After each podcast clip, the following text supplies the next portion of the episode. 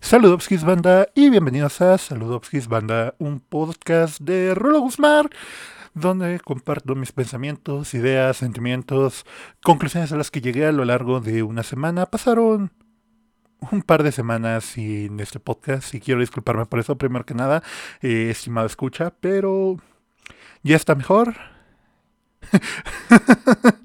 Eh, la puntería está mejorando, ya me siento con un poco más de soltura y más tranquilidad frente al micrófono, por tanto, vamos a ver qué sale. Me siento muy optimista y confío en que esta vez el podcast llegó para quedarse, como la música del 620.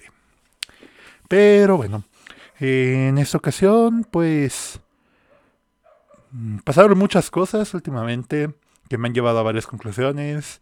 Desde que me puse a ver la película de My Little Pony, la que estrenó Netflix hace ya casi cuatro meses, que de hecho tenía pensado hacer un podcast especial de esa película porque es bastante interesante el cómo maneja los temas del nazismo, el ascenso del fascismo, eh, los problemas raciales y muchas cuestiones que se me hacen muy interesantes que toquen en media para niños.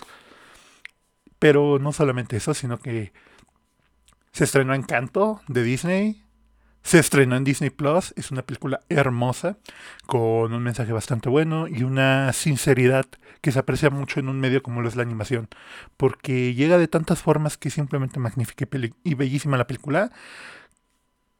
Probablemente sea la que se lleve el, Oscar a, a Mejor Película Animada este año, pero no sé.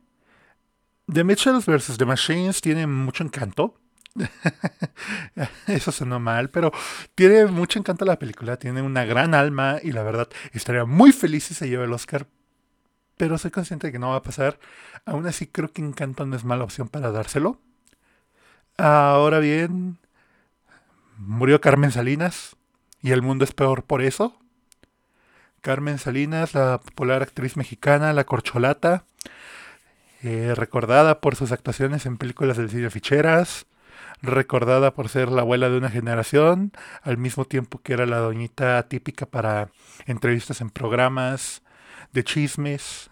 Digo, es de donde uno la puede ubicar más fácilmente, sus típicas entrevistas, la producción de la obra de teatro más exitosa de la historia nacional, aventurera.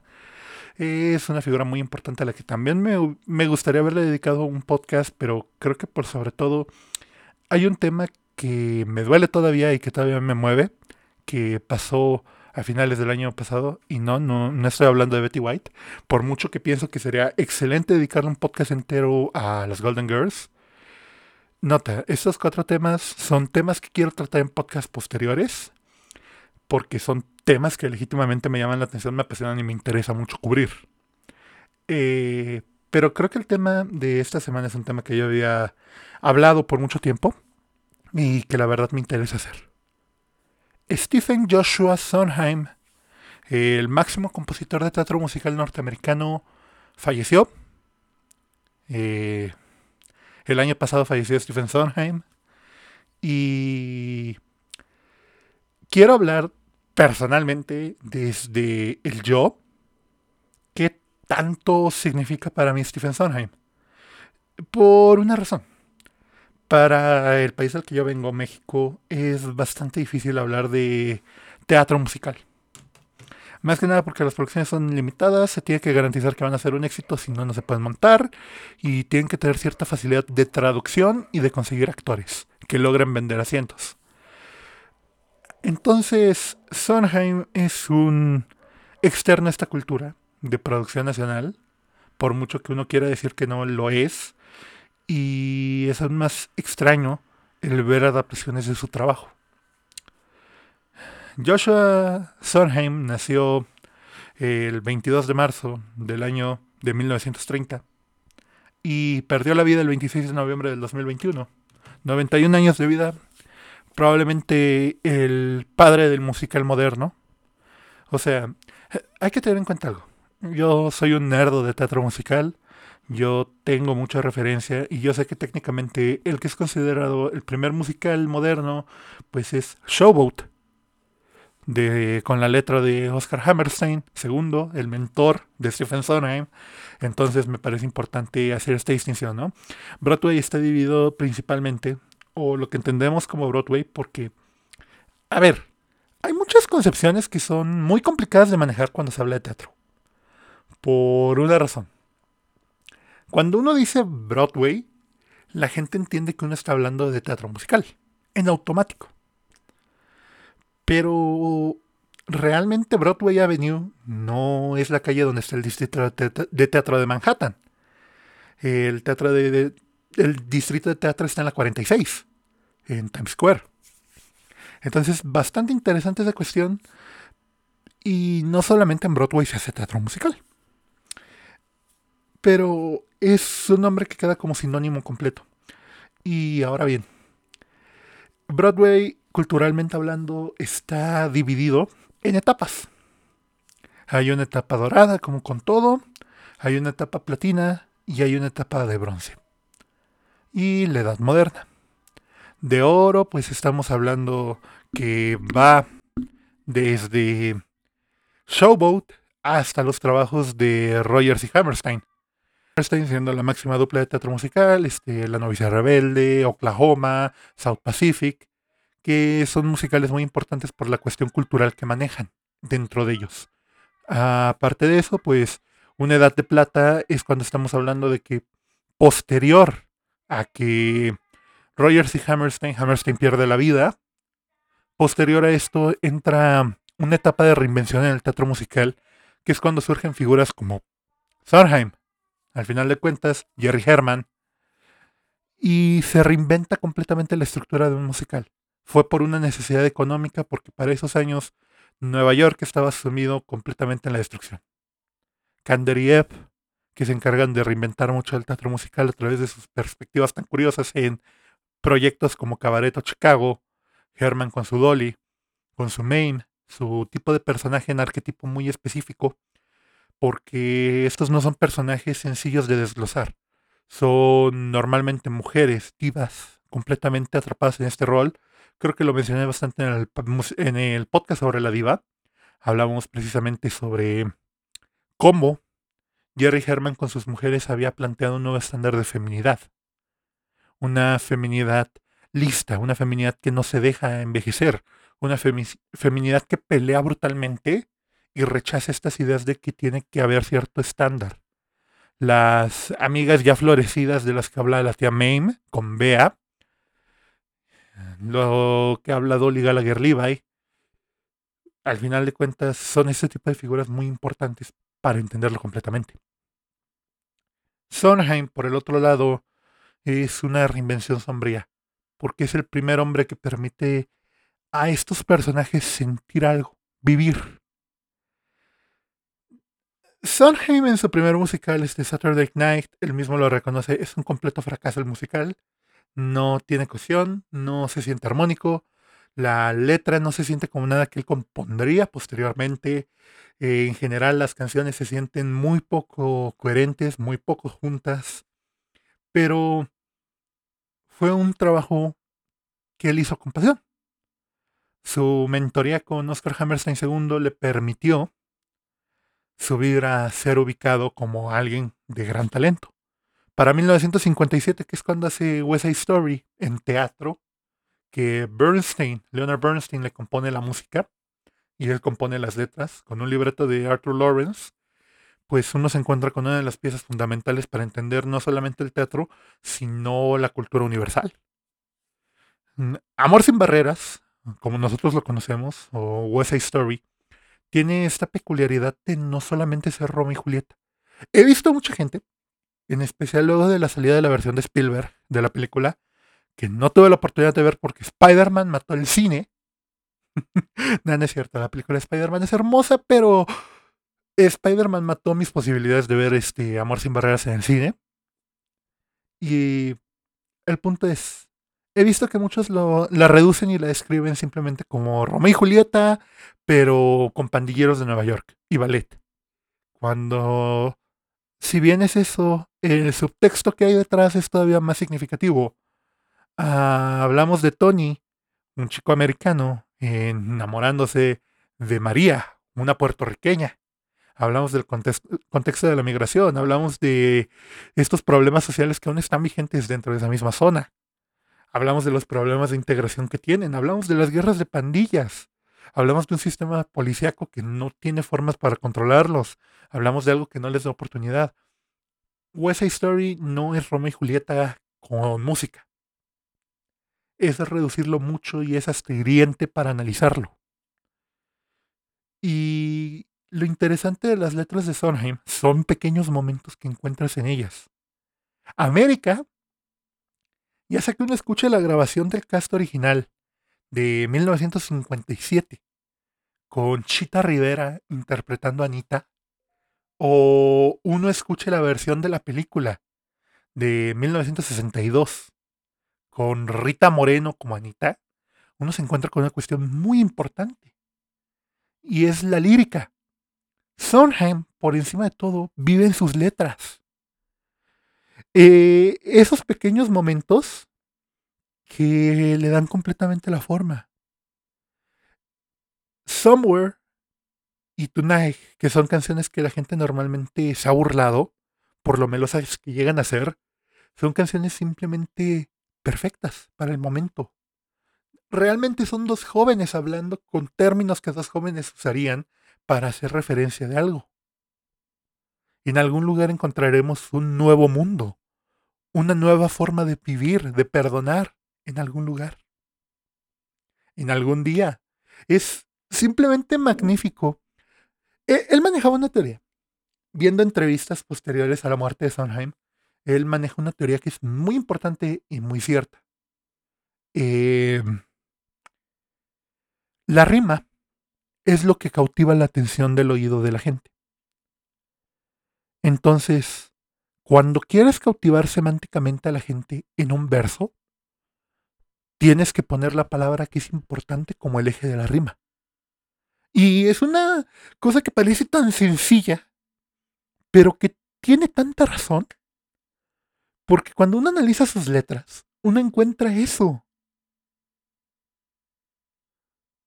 Mm, o sea, e, e, en ese someday, e, somewhere, we'll find a new way of living, we'll find a way of forgiving, Está haciendo una rima en gerundio, sí, y técnicamente es el tipo de rima más sencillo que uno puede hacer, pero está acentuando las aspiraciones de Tony María.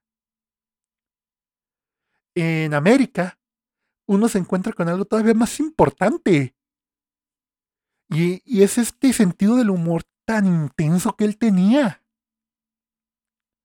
Que al mismo tiempo es consciente de esta situación social de ser marginado. O sea, I like to be in America, everything's big in America, everything's large in America, if you're all white in America. Esos pequeños detalles de listar las cosas grandes e irlas rimando, irlas conectando para rematar con un eso si eres blanco en América, terminan dándole todo el foco a la situación social los hombres con una perspectiva más realista, habiendo sufrido esta discriminación, habiendo sufrido estos momentos, tienen la oportunidad de soltar un freno.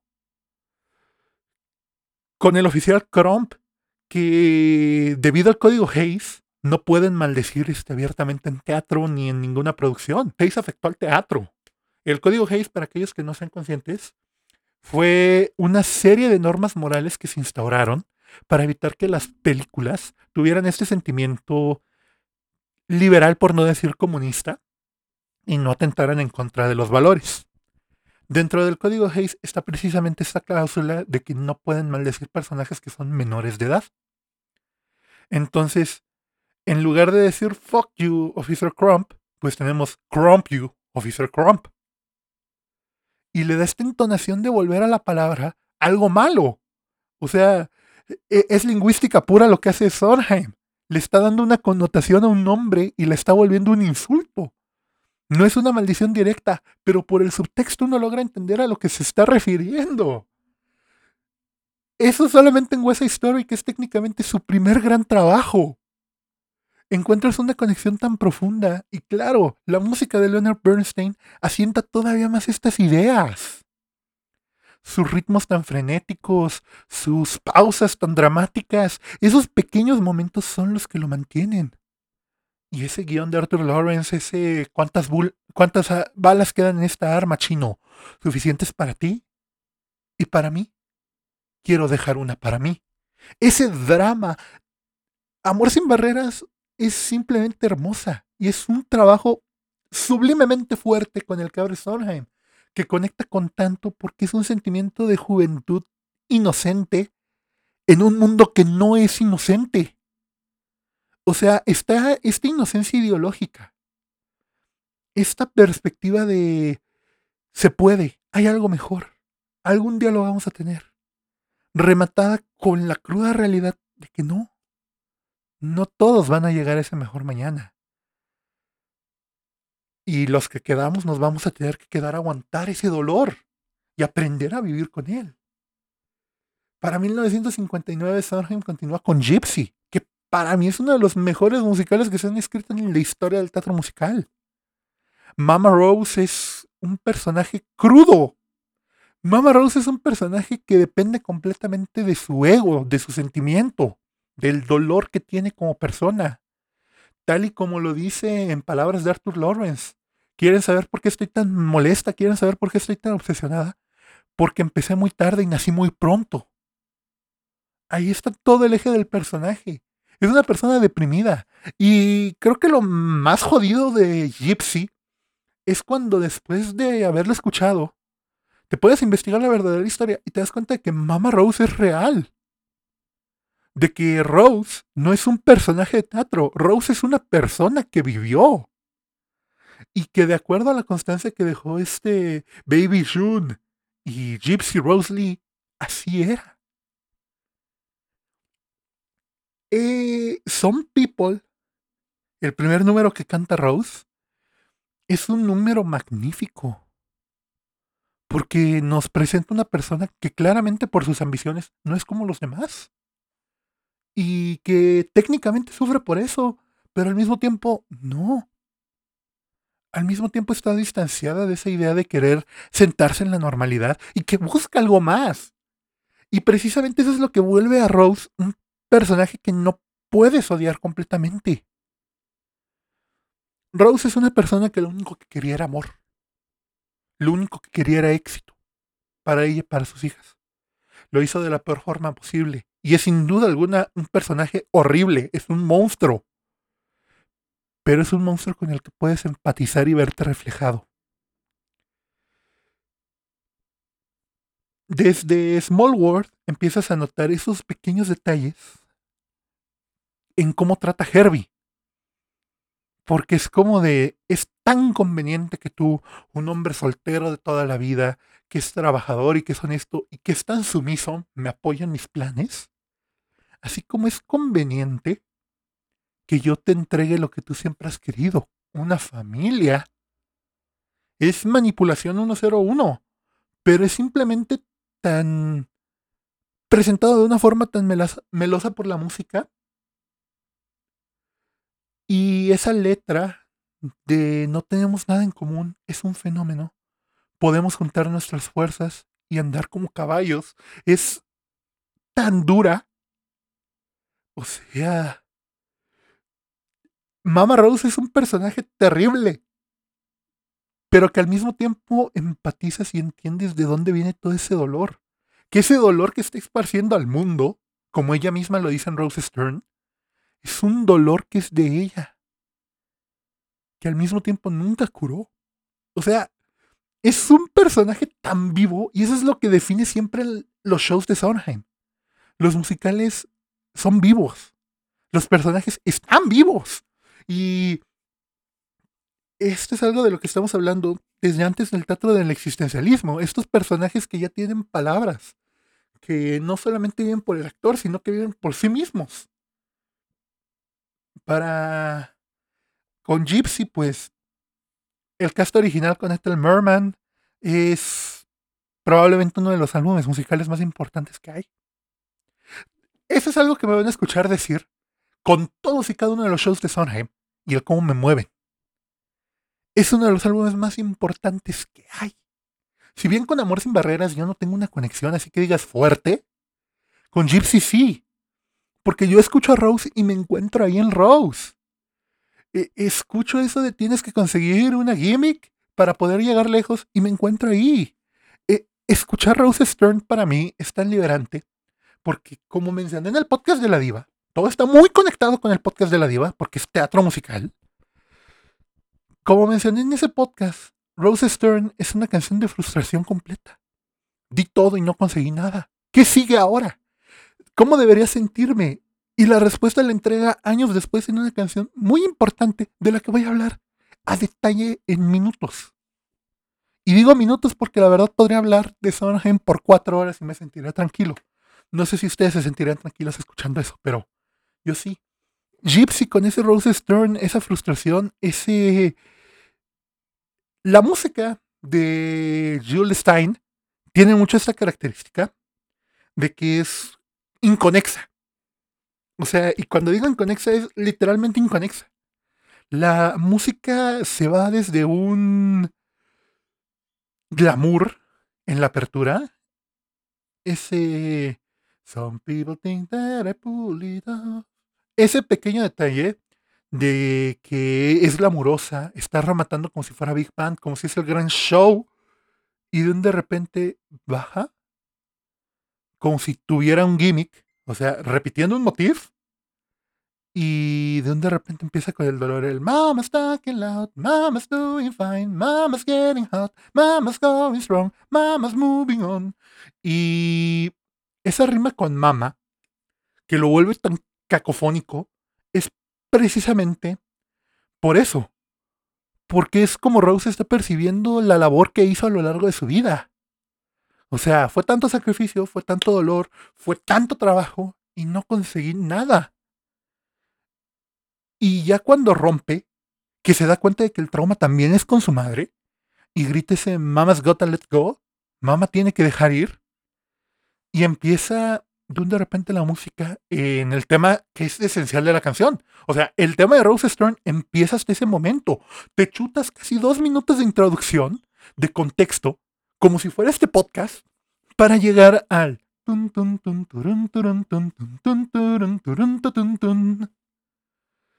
que es la parte eje. Y cuando termina de hacer esa repetición, cuando termina ese arpegio, que de un de repente te pega con algo que ya habías escuchado. Yo tuve un sueño. I have a dream. Duele, duele. Porque entiendes que realmente ese sueño venía de eso. Y que remate con la locura, o sea, con la ruptura completamente del personaje. Ese Well, someone tell me when is it my turn? That I get to dream for myself. Starting now, it's gonna be my turn. Can't wait, work it off of my wrong way. Starting now, I bet at the This time, boys, I'm taking the bells and... Y te deja en el punto más alto. Y se va en contra de tus expectativas. Porque la música desaparece. La música pasa a acompañar, ya no a guiar a Rose sino que ya está tan perdida que ya ni siquiera su sueño, que es la música, que es este motivo, la puede detener. Ya está perdida la mujer, ya está loca. Y a mí me encanta porque sacar tantas frustraciones, tanto sentimiento, aunque no sé exactamente lo mismo, aunque yo sí me identifico con Rose, te permite sacar todo. Y eso es algo que toda la música de Sondheim tiene. Ese sacar ese emocionalmente dejar vulnerable al personaje. Que termine con ella gritando que esta vez es por ella, que por primera vez en toda su vida ya no es el sueño egoísta de querer apoyar a otros, sino que es por ella. Y el cierre que le da Arthur Lawrence en todas las versiones, que es que Gypsy se le acerca y empiezan a hablar y todo termina con ella volviéndole a decir lo mismo de que tal vez debería ser Mama Rose y Gypsy Rose. Y ella nada más la vuelta a ver si como no has aprendido absolutamente nada. Y que nunca te aclaren si de verdad se reunieron o no. Si Rose realmente cayó en esa locura o ya no. Si ella lo imaginó o no. Eso era lo que ella quería. El reconocimiento y la validación de su hija. Nunca te dejan en claro en el show si fue una realidad o no. Y eso es lo que lo vuelve tan brillante. O sea, de verdad, de verdad, de verdad, creo que ni yo intentando cantar, cantar lo voy a darle justicia a Sondheim, ni intentarlo interpretar. es hacerle justicia, porque es una perspectiva que es muy, muy compleja de llegar. A Funny Thing Happened on the Way to the Forum es un show que no tengo nada que decir. Es una comedia bastante ligera, bastante dulce, tiene canciones muy bonitas, pero contrario a todo lo que le sigue, no hay mucho que decir sobre él. Comedy Tonight es una canción extremadamente graciosa, extremadamente divertida de cantar, porque te permite sentir ese sentimiento de emoción sobre la pasión del teatro, pero al mismo tiempo no está ahí. El mismo Sondheim reconoce que los shows de esta fase posterior a haber sido letrista no son particularmente buenos. Anyone Can Whistle, el fracaso más grande de toda la historia de Sondheim, solo se presenta ocho veces. Una joven pero no tan joven Angela Lansbury protagoniza como Hoba, como la alcaldesa Cora Hoba Huber, pero hay algo con ese show, y es que sus canciones por sí solas son las que brillan. El show es un desastre. Son tres actos, ninguno tiene cohesión, ninguno tiene personajes agradables, ninguno es particularmente bueno, pero a escuchar a Lee Rennick en la grabación original o en el concierto de Carnegie Hall, que es este Bernadette Peters la que canta, es tan interesante por una razón.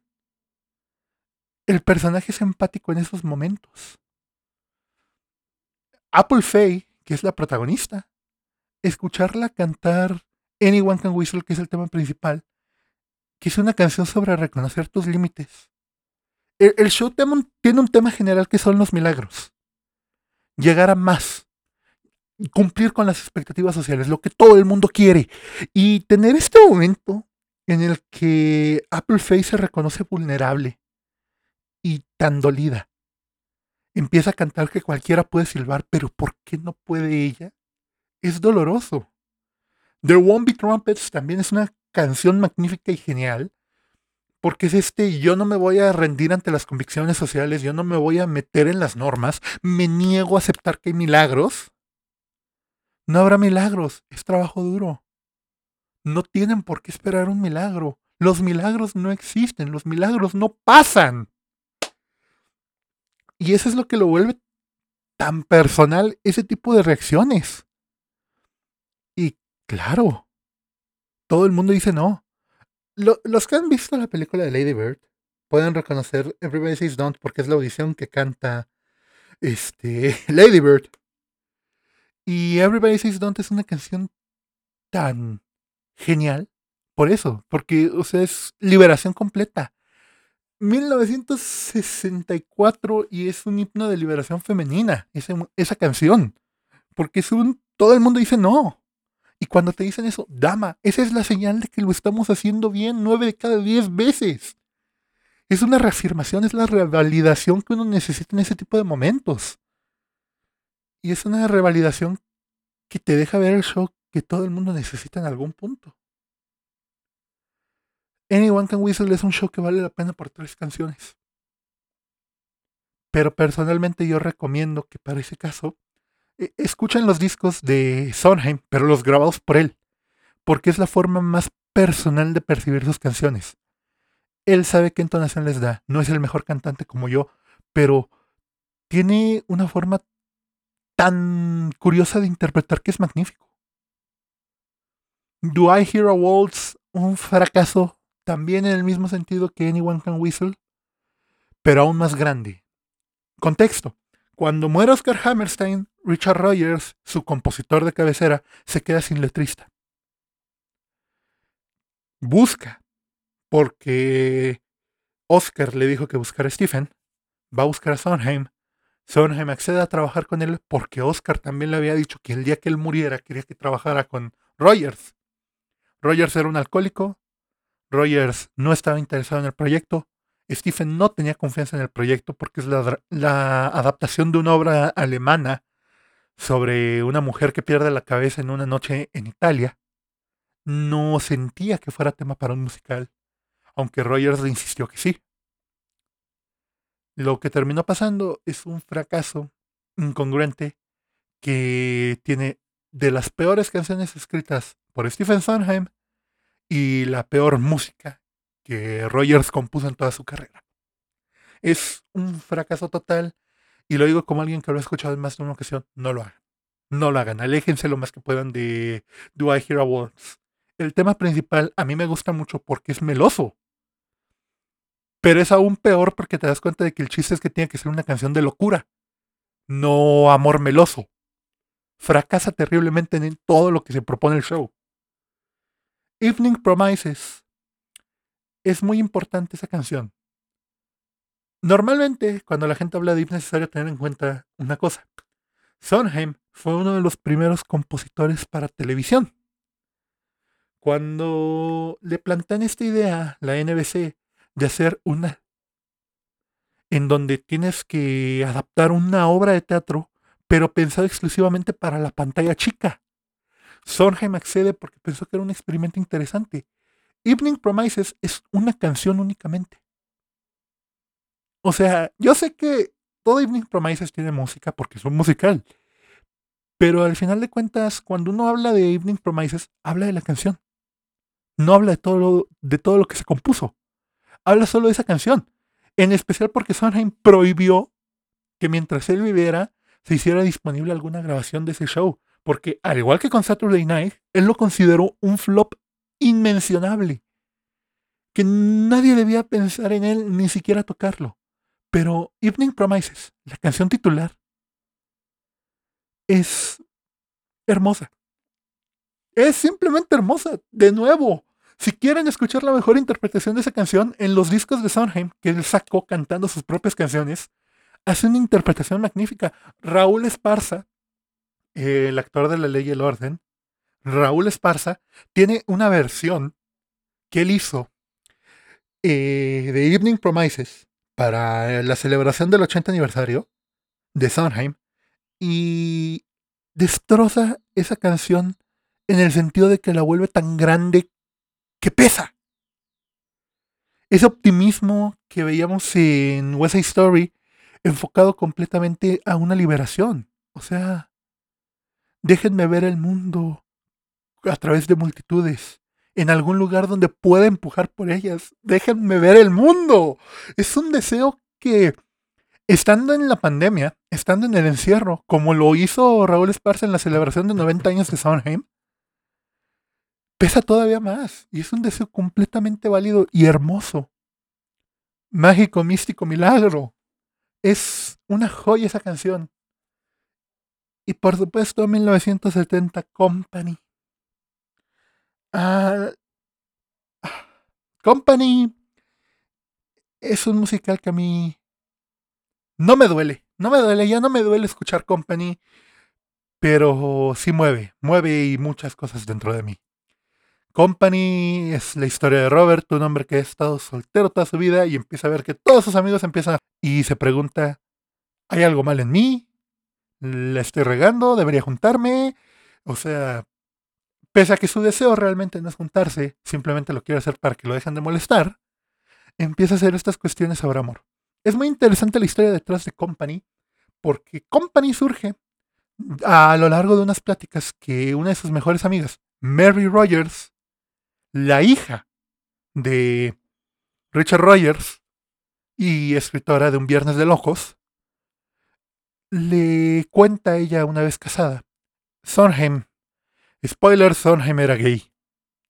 Sondheim no estaba casado, Sondheim no estaba interesado en juntarse. Sondheim no era abierto ni siquiera con sus amigos cercanos que era homosexual. Y durante ese tiempo que estuvo en el closet, Mary Rogers le insistía que debía buscar casarse. Y Stephen siempre le decía, ¿por qué hacerlo? Si yo te veo que eres tan miserable estando casada. Y ella le decía, y eso que yo no soy nada, yo soy de los matrimonios felices. A partir de esa serie de conversaciones con parejas casadas, surge Company. Que Company como tal no tiene un guion establecido. Es una serie de sketches, es una serie de momentos unidos por una sola temática, el romance. O sea, Y todas las canciones de este show son magníficas. Todas y cada una de ellas. De, desde esa apertura, con esos violines chocando, esos violines que chocan y golpean, y tener el coro cantando Bobby, el nombre del protagonista, y acto seguido se empieza a juntar hasta formar una cacofonía impresionante, pero al mismo tiempo no molesta. Y es que eso es lo interesante. Son cuatro o cinco líneas de voz al mismo tiempo. Esta es una característica que una gran mayoría de las canciones de Sondheim tiene. Cuatro o cinco líneas este, cantadas al mismo tiempo todas armonizando y ninguna choca con la otra, ninguna sobresale más. Todas quedan igual. Todas te guían al mismo tiempo y todas tienen una diferente letra que dice exactamente lo mismo. Es impresionante escuchar. Tan solamente la apertura de Company vale la pena. Escuchar a Robert quejarse sobre la compañía, quejarse sobre esa necesidad compulsiva de estar con alguien, es genial, genial. Y lo que sigue, donde le explican que son las pequeñas cosas que uno hace cuando está en una relación, las que hacen esa relación buena. Llámese lo bueno o lo malo. Hacer cosas buenas, hacer cosas malas, no importa. Lo importante es hacer las cosas juntas y saber que hay alguien ahí. O sea, no es una charla de Dios ni estar una década adelante lo que permite salir de lo peor. No son los yo hago y tú no, y quién dijo eso, y pero quién trajo el tema primero. Son esas pequeñas cosas el intentar juntos, el fracasar juntos, el ordenar juntos. Eso es lo que los vuelve uno.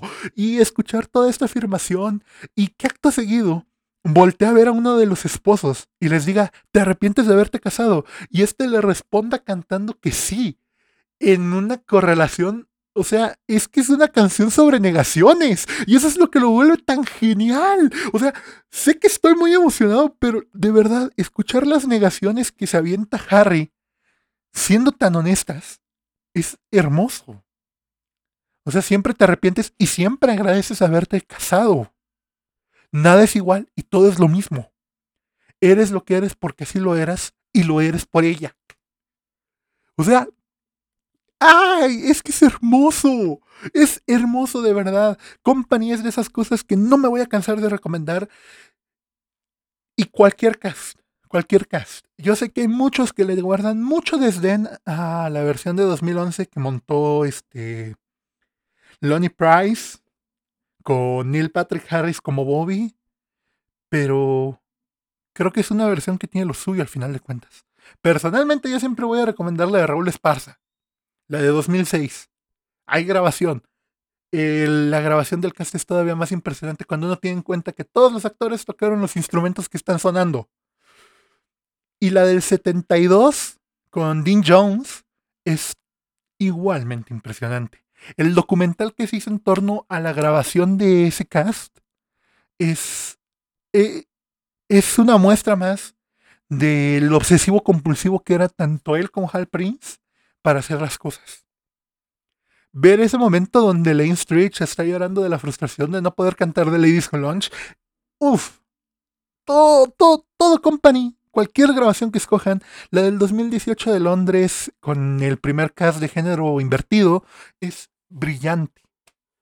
O sea, y es que todas las canciones después de eso, You Could Drive a Person Crazy, que es una canción sobre cómo tu indecisión, sobre cómo el no darle ala, al mismo tiempo que le estás dando ala a la persona, nada más la desespera y la vuelve loca. Es una experiencia con la que me identifico, es una experiencia en donde he estado y de los dos lados. Entonces, escucharlo en una canción, evocar esos sentimientos, evocar esa sensación y aún más ironizar sobre eso, lo vuelve impresionante y que después de eso escuches este la declaración de que todo el mundo quiere juntar a Robert con gente que conocen y él los rechaza y les diga que no, porque alguien lo espera.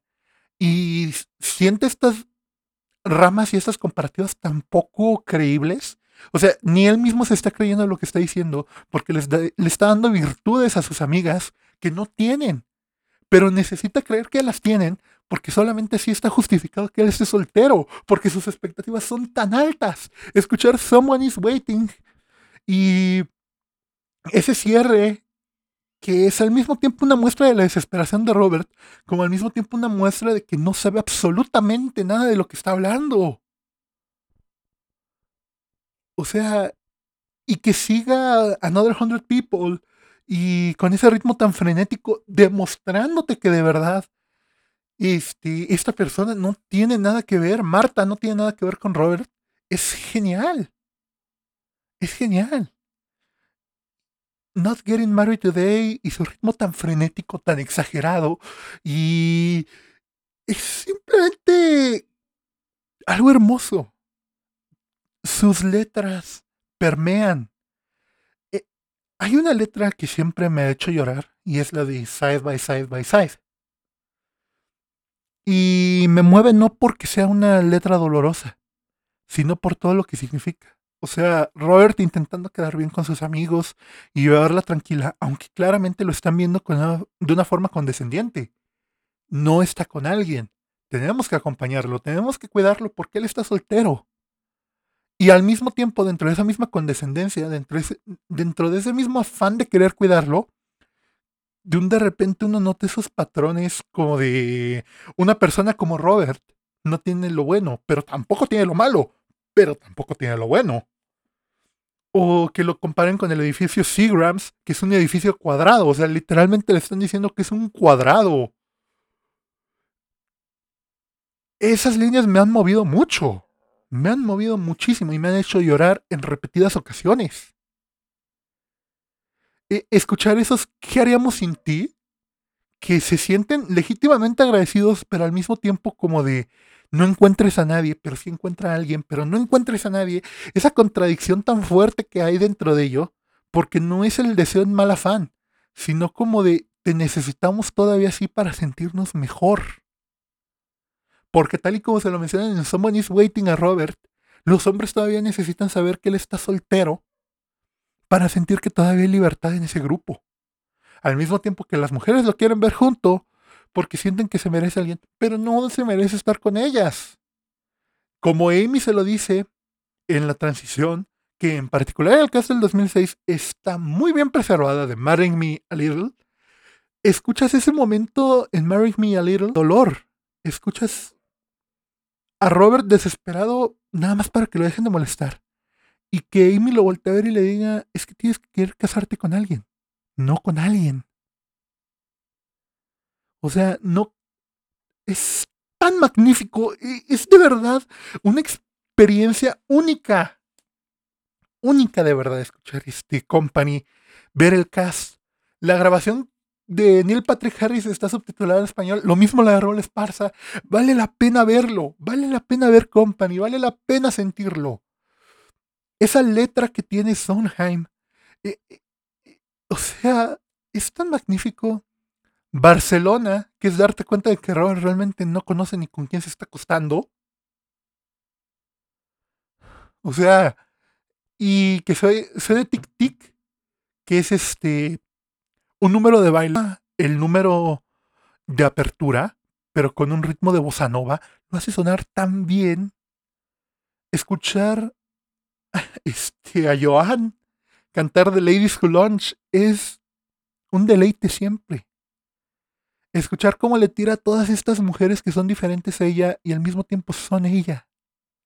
Ellas se encuentran todas y cada una y por eso mismo se sienten derecho de criticarla. Ha vivido tanto, ha estado tanto, que ya no le importa. Y terminar con Being Alive. Being Alive muy probablemente lo puede ubicar uno porque se volvió a introducir en el imaginario colectivo gracias a, a Story, porque pues Adam Driver la canta. Y no solo eso, la canta con todo y el diálogo de los este, amigos de Robert, invitándolo a querer más. Y escuchar este número, este alguien que te junte mucho, alguien que te lastime profundo, alguien que se siente en tu silla y no te deje dormir. Y que sus amigos le digan, es verdad, pero es más que eso. ¿A dónde quieres llegar, Robert? O sea, e, e, es hermoso en general la parte desgarradora donde grita que quiere que se burlen de él con gracia, lo dejen ser usado y varíen sus días, porque estar solo es estar solo, no es estar vivo. al mismo tiempo que vas entendiendo que él ya comprendió que las relaciones no son hermosas y no tienen por qué serlo. Son cuestiones de trabajo, son cuestiones de confianza, son cuestiones de todo lo que ya vio. Es una ironía completamente construida para dar el punto. Es magnífico de verdad escuchar Company. Día con día lo escucho y día con día me vuelvo a enamorar. Porque día con día vuelvo a escuchar una letra que digo, quien escribió esto es un genio. Porque se puede interpretar de tantas, tantas y tan variadas maneras que es grande. Y lo sigue con Follies. En particular, me doy cuenta de que tal vez hablar de canciones específicas ayude más a entenderlo.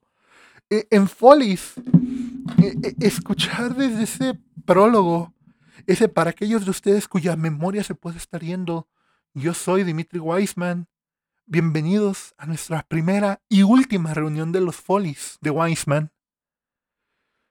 Por muchos años durante la guerra, Weisman se ayudó a hacer su show, pero ahora lo vamos a demoler para que sea un estacionamiento. Estamos aquí para mentirnos un rato y cantar. Y escuchar ese dolor y de nuevo esa comparativa con el amor. Sondheim, como hombre homosexual, sabía perfectamente lo que es sufrir por amor. Una sociedad que no lo aprueba, una sociedad que no lo ve con buenos ojos. Y pues, no como no heteronormado, identificado en la frustración de Sally Baus. Ese dijiste amarme o solo fuiste gentil en Losing My Mind es tan significativo. Escuchar a Carlota cantando I'm Still Here que es una confirmación y una validación de todo lo que uno significa a lo largo de su vida, de todo lo que hace, de que sin importar qué tanta adversidad enfrentó, ahí está. Y va a seguir ahí. Lo que tenga que durar. Escuchar todo esto hace que uno se sienta encontrado. Ese no me mires, pero al mismo tiempo mírame, ven. Te necesito aquí a mi lado. Di lo que sea, por favor, ni siquiera recuerdas mi nombre es, es hermoso. Ese es Sondheim. Ese es Sondheim. Ahí está Sondheim. En A Little Night Music, en esos remember, en esos recuerda, por favor. Y darte cuenta de que estás hablando de recuerdos con una persona que no los vivió y no sabe lo que está sintiendo. Y no que busca replicarlo ahí. Y escuchar Sending the Clowns, que es probablemente su canción más conocida y más famosa, y escuchar esos pequeños momentos. Eh, eh, en particular, de esa canción hay una línea que me ayudó mucho cuando tuve un problema de sentimental. Y fue la línea de ¿No amas la farsa? Pensé que querías lo que yo quería. Una disculpa, querida. Imagínate perder el ritmo a estas alturas de mi carrera seguro de mis líneas y ya no hay nadie. Ese momento lo tengo marcado en el alma. No importa, ya están aquí los payasos. Y eso que él no habla de los payasos en el sentido convencional. Él habla del payaso como la persona común del medievo. Así se les denominaba. Es hermoso todo el show es hermoso, esa estructura musical que tiene tan peculiar de buscar recrear el sentimiento de 1900, de los 1800 realmente, es tan bello. Pacific Overtures, que es un experimento extremadamente transgresor para la comunidad asiática del que no siento poder hacerle justicia de ninguna manera, pero que replica tanto Sweeney Todd, que si bien yo guardo cierta distancia con él como producto cultural, al mismo tiempo no puedo negar lo relevante que es. Al mismo tiempo no puedo no sentir admiración hacia eso. Sentir ese encontrón en sus lunáticos desde Amy en Company, a su Sally en Follies, a su Lovett en Sweeney, uno encuentra histeria en histerio de algo gracioso pasó en el, en el camino al foro. En esos personajes uno encuentra la locura, la locura de estar vivo, la locura de andar día con día y experimentar y sufrir. Son personajes que están atrapados en la aspiración, en lo que uno quiere, pero no es. Y para mí no hay musical que represente eso mejor que Merrily We Roll Along. Dios mío, ese show. Hay pocas cosas. Mi padre odia mucho a la gente que basa su filosofía en películas. En particular, él siempre me ha comentado que odia a la gente que basa su filosofía de vida en Forrest Gump. Sin embargo, yo estoy de acuerdo con él en que uno no puede basar su filosofía de vida, pero sí puede encontrar frases que ejemplifiquen una idea tan de tal forma que uno no puede evitar más que incorporarlas a sí mismo.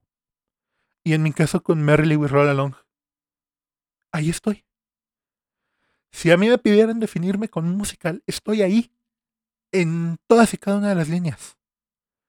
En esa ironía, en ese sarcasmo, en ese sentimentalismo, en ese dolor. Porque al final de cuentas es un show que se mueve en dolor. En un dolor y un optimismo. El ayer ya fue, vean el camino y todo el mundo a seguir, siguiendo sus sueños. Viajar es lo gracioso. Escuchar eso, escuchar este Like It Was, tanto en la versión original del cast, escuchar a Ann Morrison, o en su defecto, escuchar a Celia Conan Vogel cantarlo en la versión de Kennedy, en la versión del Kennedy Center, en Encore son dos formas muy maravillosas de escuchar esa canción. Escuchar ese dolor, escuchar ese mírame Charlie. Pero esto es lo que todo el mundo hace. Culpa lo que fue, o lo que no es, o lo que nunca, nunca será.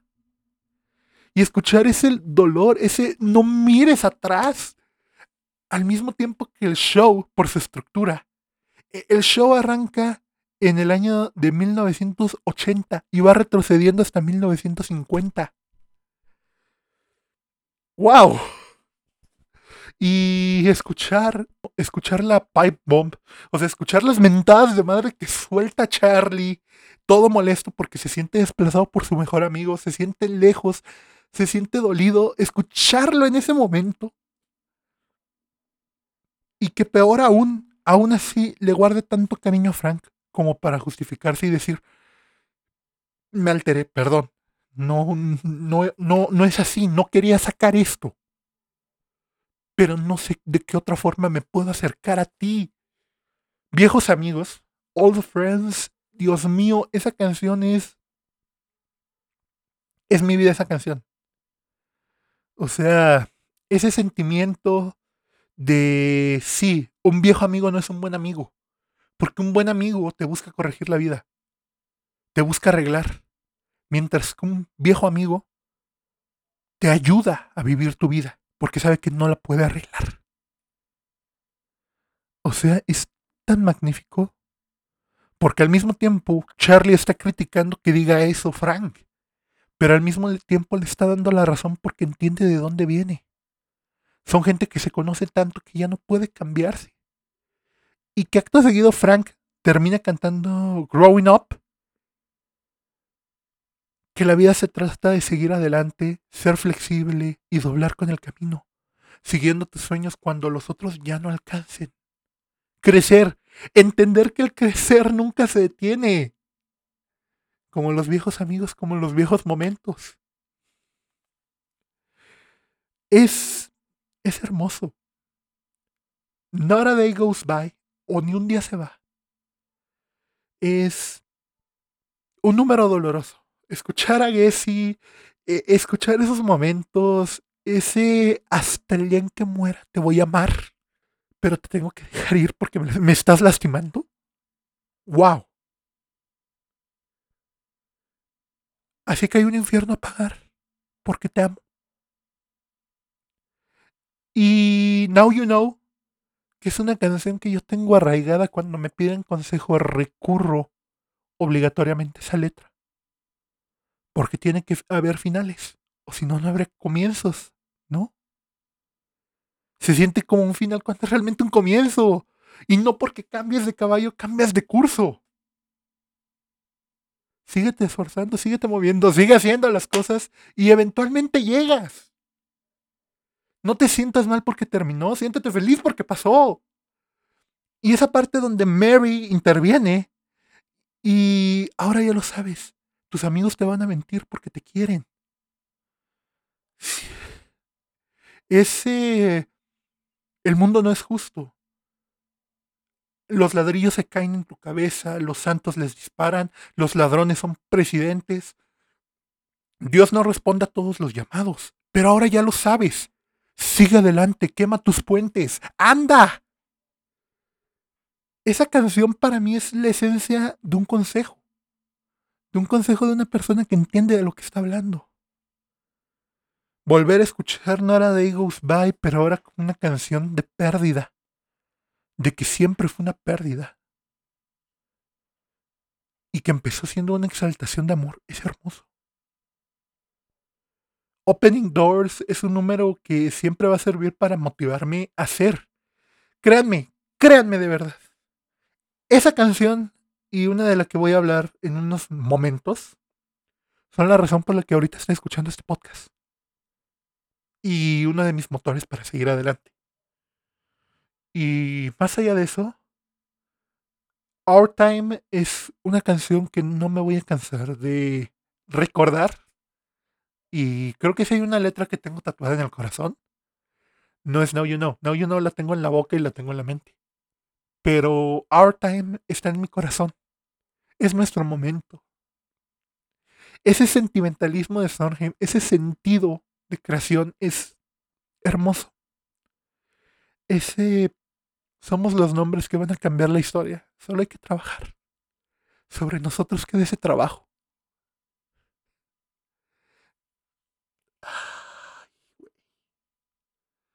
me, me, mueve, me mueve hablar de ese hombre porque su trabajo queda, pero de verdad, ver el homenaje que le hicieron en Broadway y decir que aún así fue poco es poco. Porque tardaron en apagar las marquesinas, una tradición teatral que se debe hacer prácticamente el día que muere la persona, no siete días después.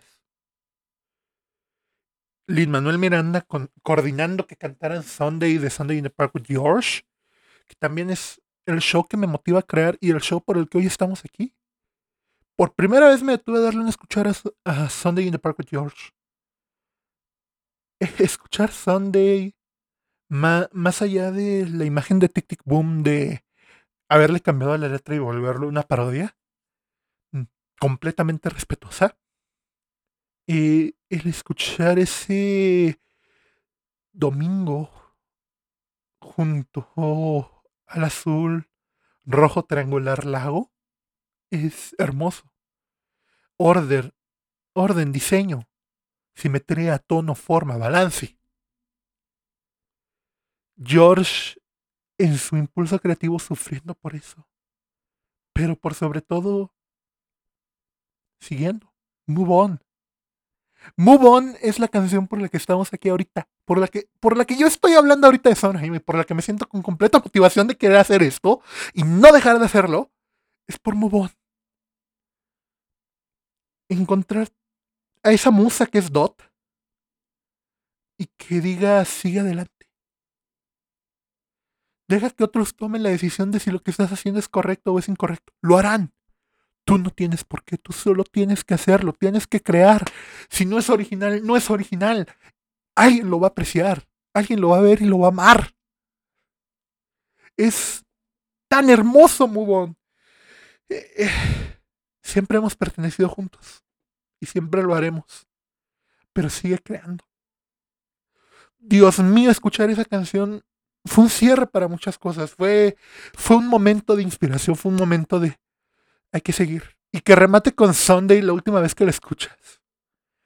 Y que sea, siempre tendremos un ordinario domingo. Eso es lo que va a quedar, nuestro trabajo, nuestra obra, las acciones que se hicieron, las emociones que quedaron. Eso es lo que está ahí. Y eso es lo que representa el show. Eso es lo que me movió. Into the Woods, pues. No One is Alone es igual que Move On, igual que Now You Know, una canción magnífica. Nadie está solo. Las brujas pueden tener razón, los gigantes pueden, bueno, ser buenos. Tú decides que es correcto. Solo recuerda, alguien está de nuestro lado y alguien más no. Y mientras vemos nuestro lado, olvidamos que ellos tampoco están solos. Esa perspectiva tan empática, tan dulce, tan cariñosa al mismo tiempo que tan certera. Cuidado con lo que dicen, porque los niños escuchan. Y si decimos moralejas malas, los niños no van a aprender. Es, es hermoso de verdad, de verdad escuchar a Sondheim. No, no estoy llorando, no, créanme que no, no me conmoví hasta las lágrimas y eso es algo que me impresiona. Y para mí Assassins, que es un musical brillante, no es sentimental, todo lo contrario, busca ser lo menos sentimental posible. Pero esas letras son probablemente algunas de las más brillantes que he escuchado en toda mi vida. Y para desglosarlas y descomponerlas, necesitaría un podcast exclusivo de ese, de ese musical. Y tal vez lo haga.